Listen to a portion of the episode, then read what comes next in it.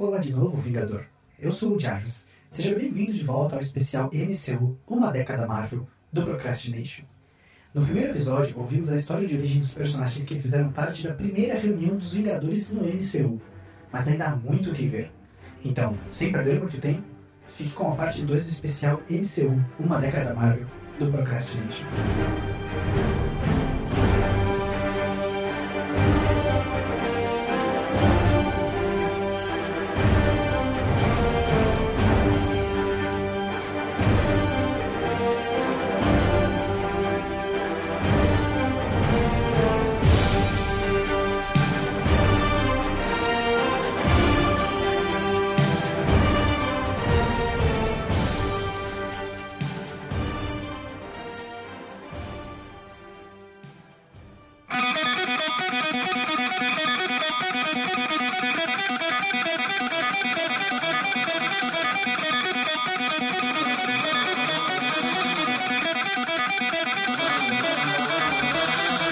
Oi de novo, gente. Eu sou o Luiz. O nosso Jarvis gentilmente introduziu o assunto, então vamos seguir com a próxima fase do MCU. Com os planos ambiciosos da Marvel agora já provados que eram possíveis, o estúdio engatou a quinta marcha e seguiu lançando a sua nova fase. Como não poderia deixar de ser, começamos a fase 2 com Homem de Ferro e o encerramento de sua trilogia.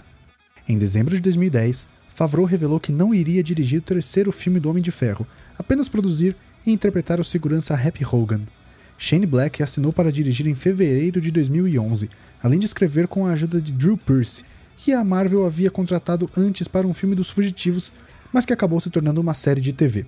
Com o um enredo baseado na história Extremes, foi filmado na Carolina do Norte, na China, Flórida e na Califórnia em 2012. Mark Ruffalo fez uma aparição como Bruce Banner na cena pós-créditos, que o ator revelou ter sido uma adição adicional de última hora após Downey Jr. convidá-lo na festa dos Oscars.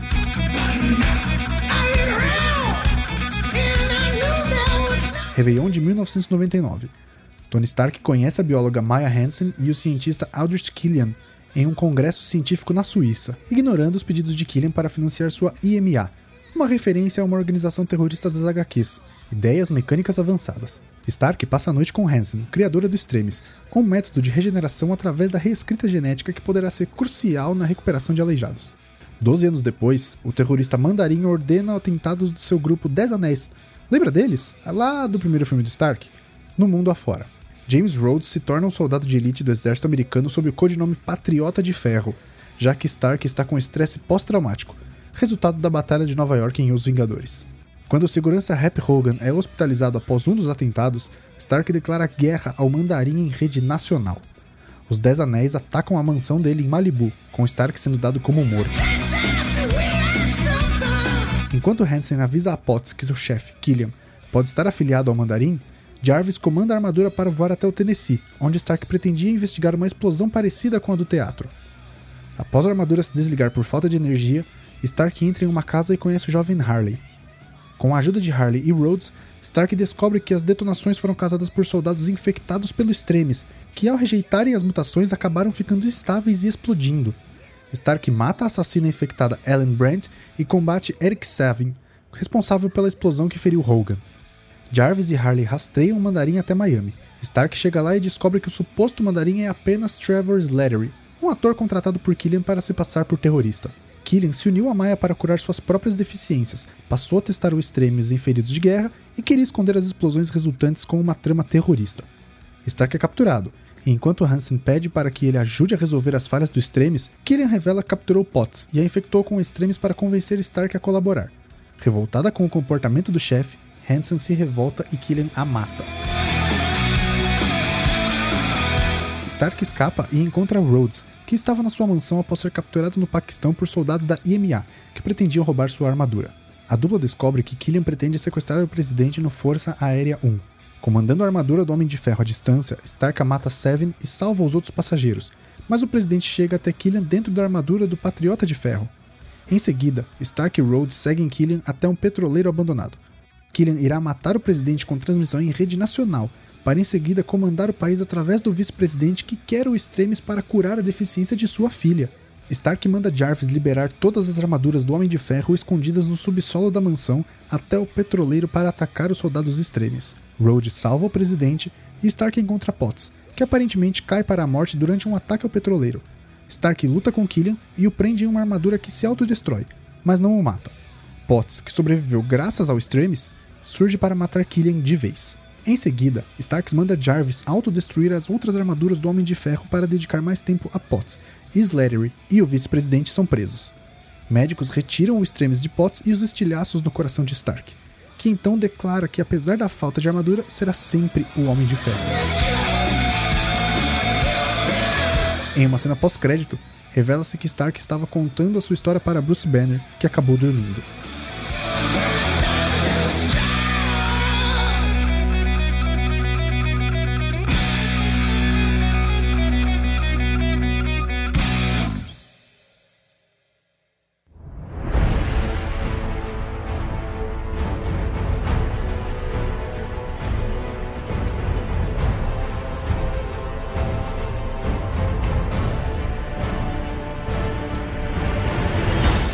Produção de Thor, O Mundo Sombrio, começou em abril de 2011, quando Kevin Feige anunciou planos para uma sequência acompanhando a linha do tempo com Os Vingadores. Em julho, Kenneth Branagh, diretor do primeiro filme, Thor, se afastou do projeto. Brian Kirk e Patty Jenkins foram considerados para dirigir o filme, antes de Alan Taylor ser contratado em janeiro de 2012. A filmagem principal começou em Surrey, Inglaterra, com as filmagens continuando na Islândia e em Londres, tendo sido encerradas em dezembro de 2012. Thor: O Mundo Sombrio foi convertido para 3D na pós-produção e lançado nos cinemas em novembro de 2013.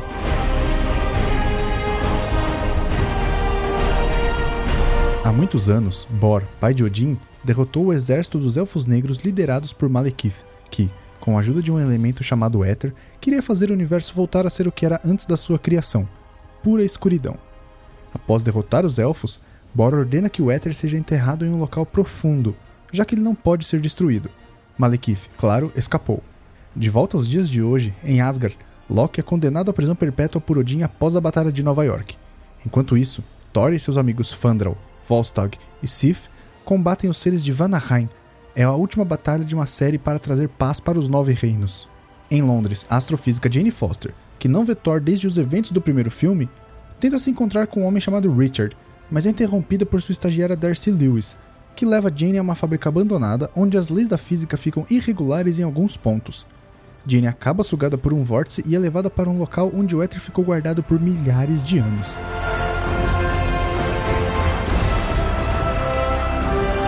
Os Asgardianos descobrem que um raro alinhamento dos Nove Reinos está prestes a ocorrer, e nos pontos onde os mundos se tocam, como na fábrica, portais são criados.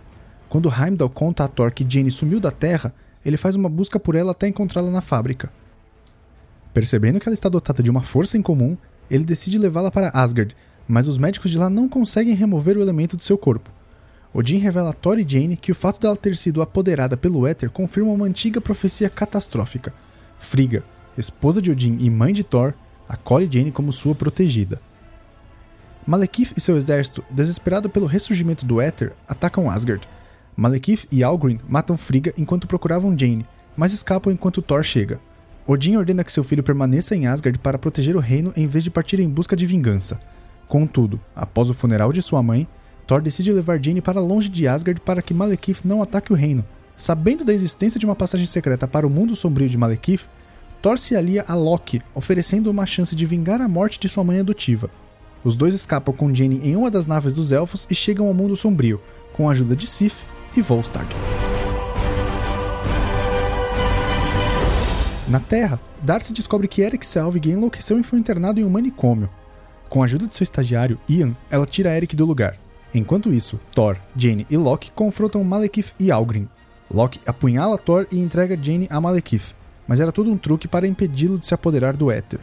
Thor e Loki enfrentam Algrim, que mata Loki, mas não antes que ele conseguisse preparar uma granada, que destrói Algrim segundos depois. Enquanto isso, Malekith consegue, de fato, se apoderar do éter, Thor e Jane deixam o corpo de Loki e vão à Terra através de um portal que encontram. Em Londres, a nave-mãe de Malekith estaciona, local onde os nove reinos irão convergir, e o ponto onde Malekith pretende usar o poder do éter para destruir o universo. Enquanto Thor e Malekith brigam, Jane e Eric usam seus equipamentos científicos para lidar com os portais e conseguem transportar Malekith e sua nave para o mundo sombrio no último segundo, onde o vilão é esmagado pela própria nave. De volta a Asgard, Thor recusa o convite de seu pai para ser rei, dizendo que prefere continuar trabalhando para o reino fora do trono. Quando ele deixa a sala do trono, a imagem de Odin se desfaz e é revelado que Loki se apoderou dele.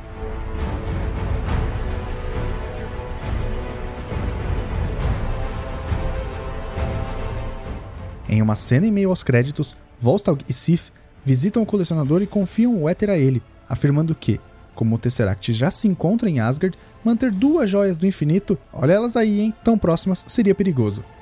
Na cena pós-crédito, Thor e Jane se reencontram na Terra.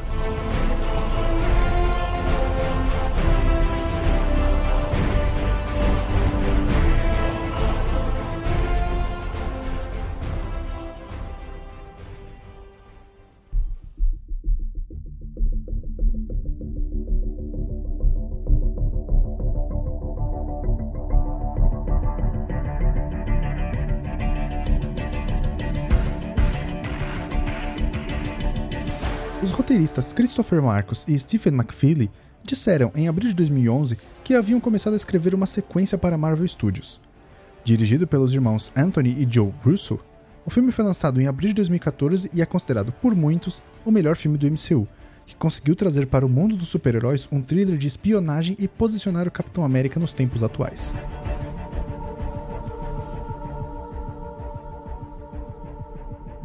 Dois anos depois da Batalha de Nova York, Steve Rogers vive em Washington, D.C. e trabalha para a SHIELD, enquanto tenta se ajustar ao mundo moderno. Rogers, Natasha Romanoff e a equipe Strike, liderada por Brock Brunlow, são enviados para libertar reféns de um navio que foi dominado por piratas franceses liderado pelo mercenário Batroc. Durante a missão, Rogers descobre que Natasha possuía uma outra missão: extrair dados do computador do navio, por ordens de Nick Fury. Rogers então retorna ao Triskelion, sede da SHIELD, para confrontar Fury e lá é informado sobre o projeto Insight, três aeroporta-aviões com o objetivo de espionar satélites destinados a eliminar ameaças previamente, e é claro, discorda de Nick Fury.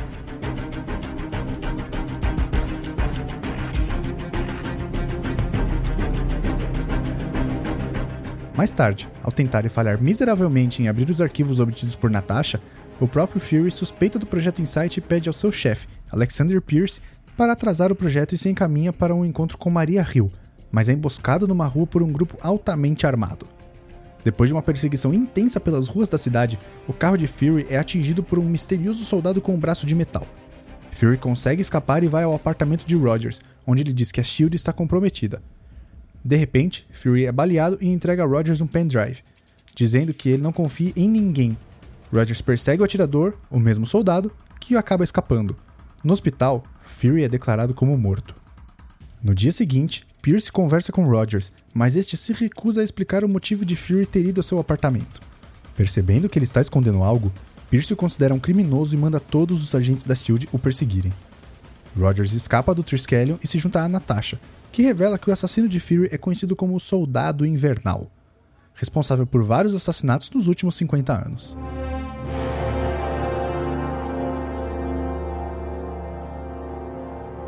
Sem conseguir decifrar o pendrive, eles conseguem descobrir a localização de origem dos dados, o campo onde Rogers treinou em Nova Jersey. Lá eles encontram um esconderijo secreto dentro de uma base e ativam um supercomputador que contém a consciência preservada de Arnim Zola, que revela que desde que a SHIELD foi fundada após a Segunda Guerra Mundial, a Hydra vem controlando a agência secretamente, semeando o caos global, deixando a humanidade disposta a entregar sua liberdade em troca de segurança. Ele explica que o pendrive contém um algoritmo criado por ele, mas não tem tempo de explicar o que o algoritmo faz, pois o local é imediatamente bombardeado. Rogers e Romanoff conseguem escapar e recorrem à ajuda de Sam Wilson, um ex-militar e paraquedista de quem Rogers se tornou amigo. Durante a visita, Wilson revela que pilotava um traje de voo espacial, chamado de Falcão.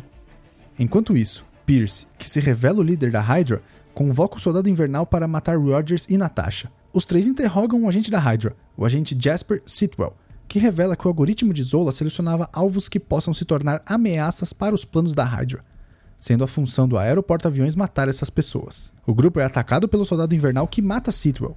Rogers enfrenta pessoalmente o soldado e, quando essa máscara cai, Rogers o reconhece como Buck Barnes, seu melhor amigo, dado como morto na Segunda Guerra Mundial, mas que não o reconhece de volta.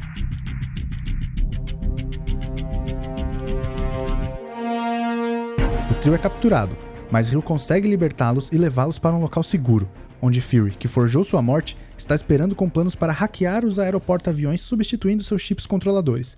Barnes, o soldado invernal, passou por experimentos biológicos quando foi prisioneiro da Hydra e que por isso sobreviveu à queda do trem e, depois de ter sua memória apagada, vem sendo usado como um soldado da Hydra.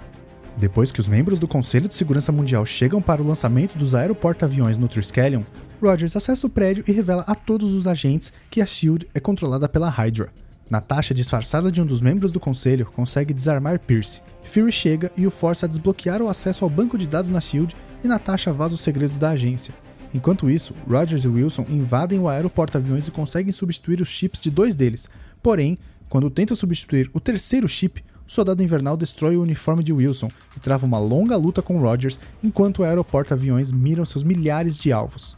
No Triskelion, Pierce mata todos os conselheiros, toma Natasha como sua refém e é morto por Fury. O Capitão América enfrenta o Soldado Invernal, mas se recusa a matá-lo, tentando fazer com que ele se lembre de quem é, mas sem sucesso. Rogers consegue substituir o último chip, dando o controle dos aeroporto-aviões a Rio, que faz as naves dispararem uma contra a outra, destruindo-as. Uma das aeronaves se choca contra o Triskelion, onde Wilson lutava com Rumlow, mas Wilson consegue escapar com a ajuda de Romanoff e Fury. Confuso, Buck Barnes reconhece uma frase que Steve lhe fala, mas logo depois Steve é derrubado da aeronave e cai inconsciente no rio Potomac. Buck o resgata, levando-o até a margem do rio e logo depois vai embora. Com a SHIELD em desordem, Natasha participa de uma subcomissão do Senado para tratar dos segredos revelados por ela. Fury mantém sua morte forjada e vai para a Europa em busca de bases restantes da Hydra. Rogers e Wilson, com a ajuda de Natasha, que eles conseguem algumas informações, decidem rastrear o Soldado Invernal.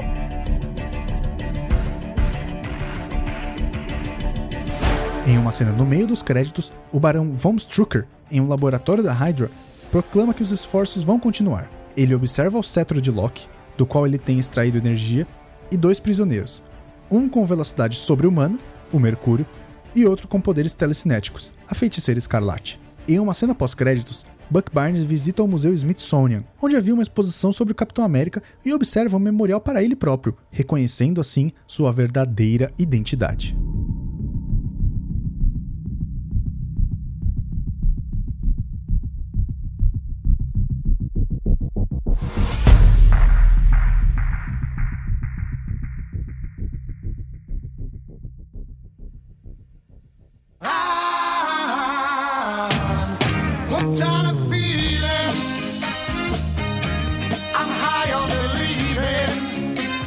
Chegamos agora ao filme mais divertido do Marvel Studios até então.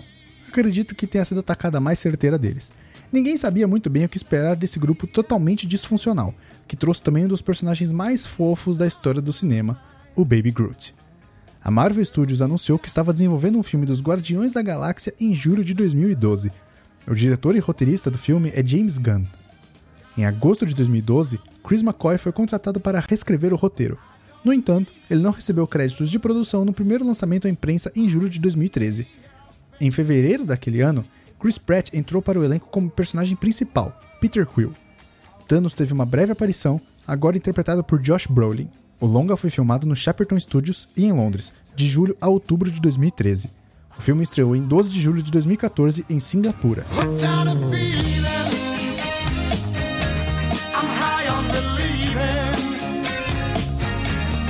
Em 1988, após a morte de sua mãe, o jovem Peter Quill é raptado da Terra pelos Ravagers, um grupo de piratas espaciais liderados por Yondo Udonta. 26 anos mais tarde, Quill, agora um mercenário auto-intitulado Senhor das Estrelas, rouba uma esfera metálica no planeta Morag e é interceptado por Korath, subordinado do Kree terrorista Ronan. Embora Quill fuja com o artefato, Yondo descobre o seu roubo e emite uma recompensa por sua captura.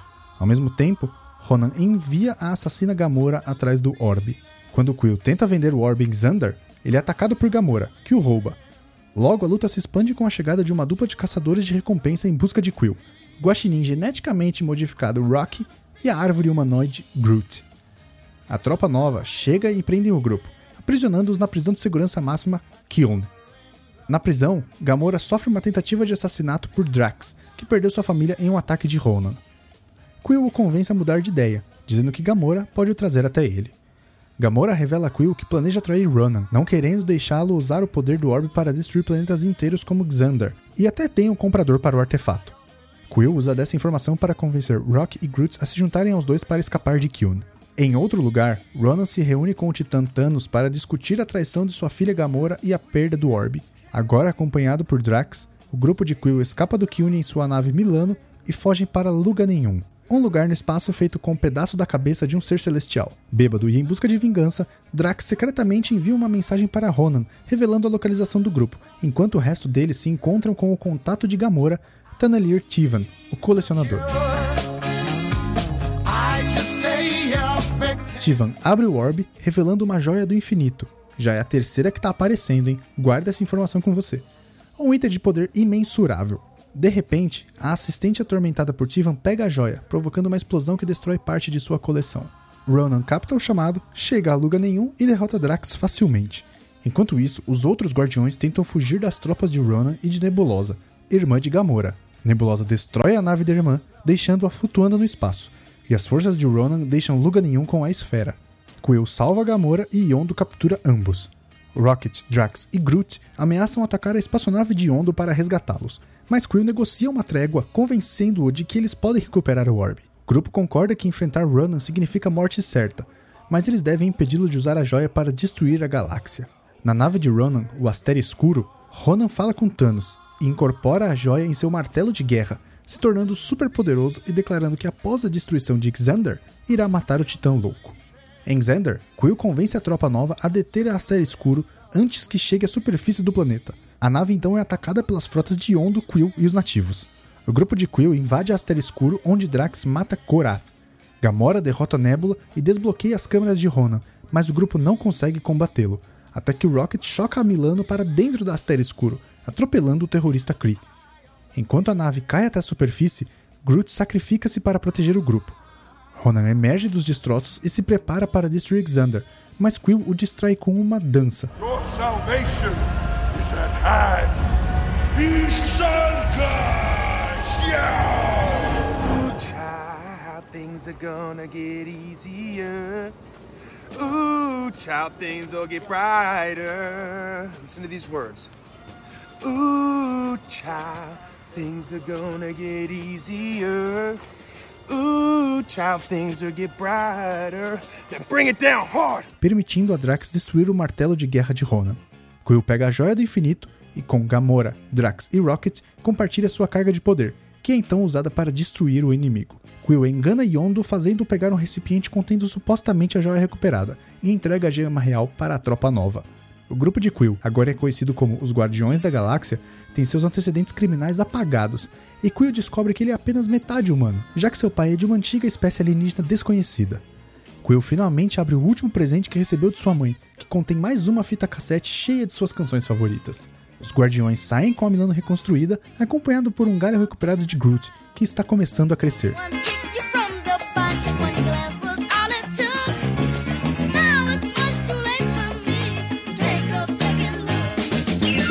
Cena pós-crédito, Tivan senta em sua coleção destruída, onde ele é lambido pelo cachorro cosmonauta Cosmo, sendo ridicularizado por outra figura recém-libertada, Howard o Pato. Na outra cena pós-crédito, temos pela primeira vez o Baby Groot, dançando a música I Want You Back, do Jackson 5.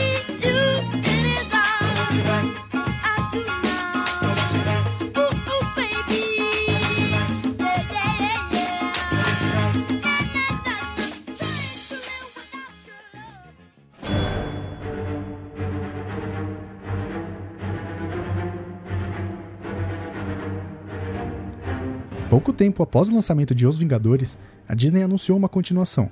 Em agosto de 2012, Joss Whedon assinou novamente para escrever e dirigir. Apesar da 20th Century Fox reter o direito dos X-Men, a Marvel conseguiu um acordo para que Whedon incluísse no filme Mercúrio e a Feiticeira Escarlate, membro dos Vingadores nos quadrinhos, desde que não houvesse menção aos gêmeos seres mutantes e filhos de Magneto. As filmagens ocorreram entre fevereiro e agosto de 2014 na África do Sul, Inglaterra, Itália e Coreia do Sul. O filme saiu em maio de 2015. Em Sokovia, os Vingadores seguem caçando a Hydra e invadem um posto avançado liderado pelo barão Wolfgang Volstrucker, que tem feito experiências em humanos usando o cetro de Loki.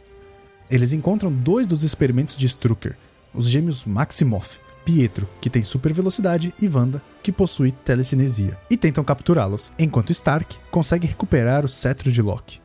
Tony Stark e Bruce Banner descobrem uma inteligência artificial dentro da gema do cetro e, secretamente, usam-na para concluir o programa de defesa global de Stark, denominado Ultron. Inesperadamente, Ultron desperta e, ao refletir sobre sua missão, ele conclui que para se alcançar a paz é necessário destruir a raça humana. Ultron ataca e, entre aspas, destrói Jarvis, e logo após ataca os Vingadores durante uma festa na torre. Ultron foge com o cetro para a base da Hydra, onde passa a utilizar os recursos da base de Strucker para evoluir para um corpo melhor e construir um exército de robôs.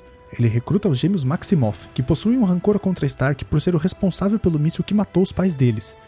Ultron mata Strucker e começa a buscar por aprimorar o seu corpo, que o leva a um estaleiro sul-africano do traficante de arma Ulysses Claw, para obter Vibranium.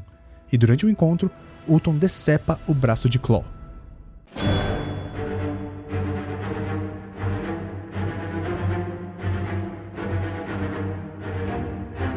Os Vingadores chegam para o combate, mas Wanda passa a controlar os heróis com visões assombrosas, fazendo com que Banner se transforme em Hulk. Isso força Stark a usar a Hulkbuster para detê-lo.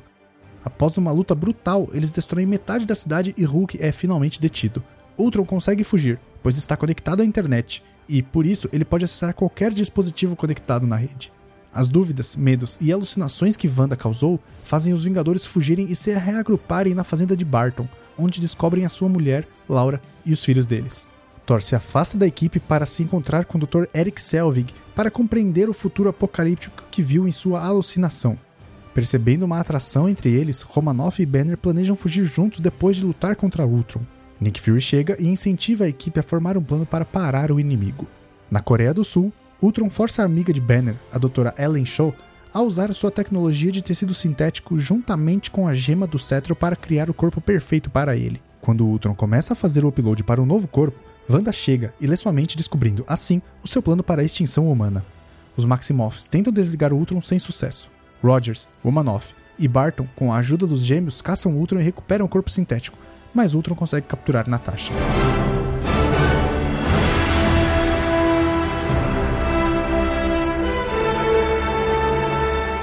Os Vingadores lutam entre si quando Stark secretamente faz o upload de Jarvis, que ainda está funcionando depois de se esconder dentro de Ultron na internet, no corpo sintético.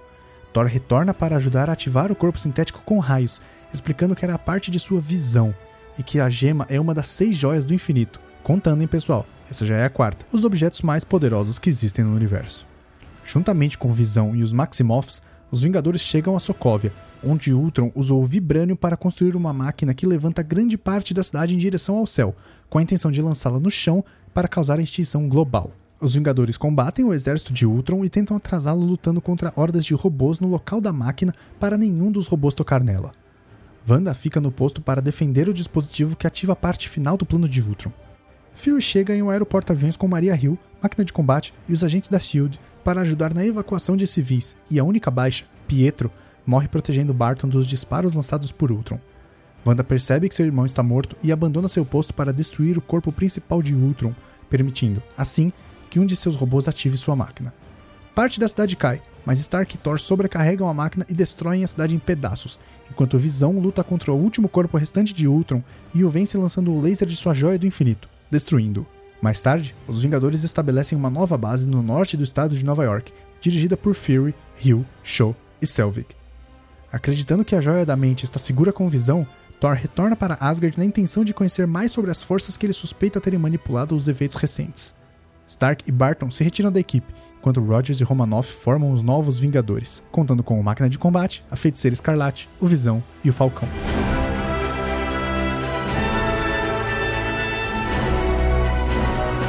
Em uma cena no meio dos créditos, Thanos recupera a manopla do infinito. E, insatisfeito com o fracasso de mais um capanga, ele promete que irá caçar as joias do infinito pessoalmente.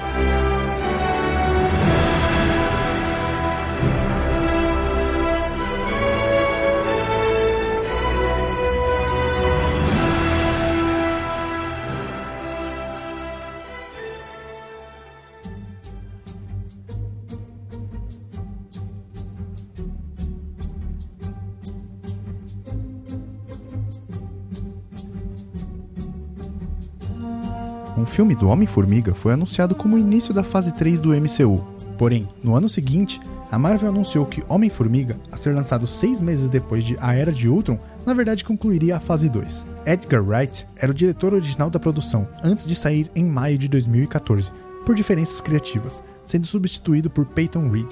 O filme incluiu os dois personagens que encarnaram o herói nos quadrinhos, como o cientista Hank Pym, interpretado por Michael Douglas, sendo o mentor do ladrão Scott Lang, interpretado por Paul Rudd.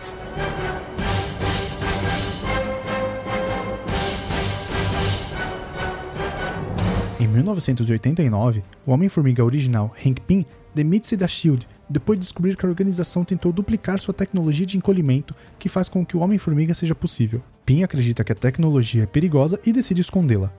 Nos dias atuais, após os eventos que ocorreram em Sokovia, Scott Lang é libertado da prisão de San Quentin depois de cumprir três anos por roubar de seu antigo empregador. Ele reencontra seu velho companheiro de cela, Luiz, que o apresenta a Dave e Kurt. Luiz tenta oferecer um trabalho a Lang, que nega, porque pretende deixar a vida do crime. Lang visita a casa de sua ex-mulher, Meg, para a festa de aniversário da filha, Cassie, onde ele descobre que Meg está noiva de um policial, Paxton. Enquanto isso, Pym faz uma visita à sua antiga empresa, Pym Technologies, onde o atual presidente e antigo pupilo, Darren Cross, revela o Jaqueta Amarela, um traje experimental que encolhe de tamanho e que Cross acredita que irá revolucionar a guerra e a espionagem. Como ainda está em fase experimental, a tecnologia do Jaqueta Amarela não consegue encolher com segurança criaturas vivas, mas, mesmo assim, isso deixa Pym aterrorizado.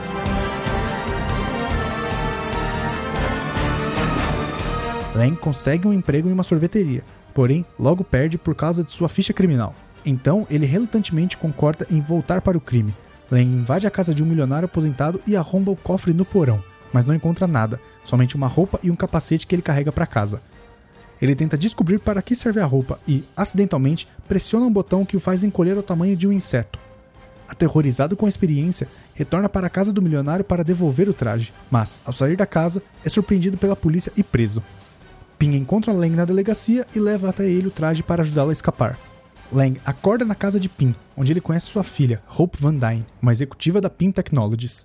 O doutor então revela que manipulou Scott para ele roubar o traje. Ele quer que Lang se torne o novo Homem-Formiga para roubar a roupa do jaqueta amarela de Cross.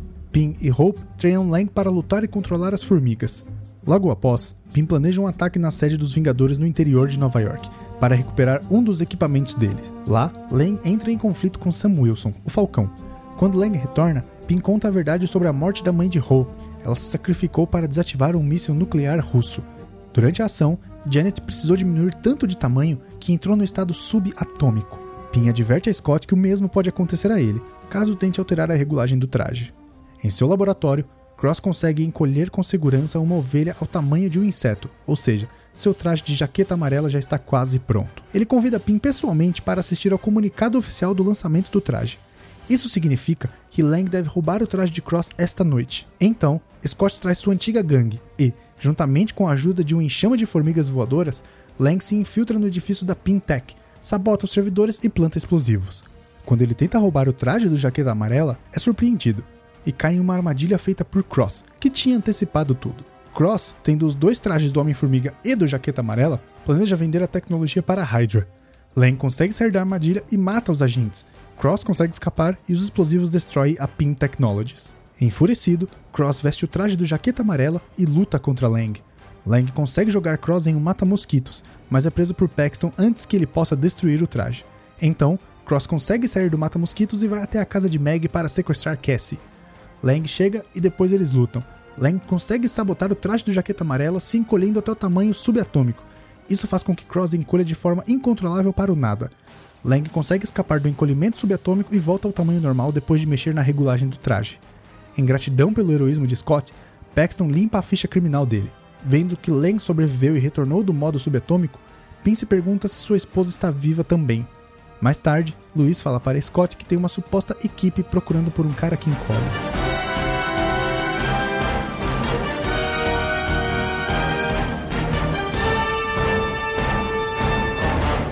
Em uma cena no meio dos créditos, Pym mostra a Hope um protótipo de um novo traje da Vespa. Em uma outra cena pós-crédito, Sam Wilson e Steve Rogers mantêm Buck Barnes sob sua custódia. Logo depois, os dois decidem não informar a Tony Stark. O Wilson afirma que ele sabe a quem deve informar.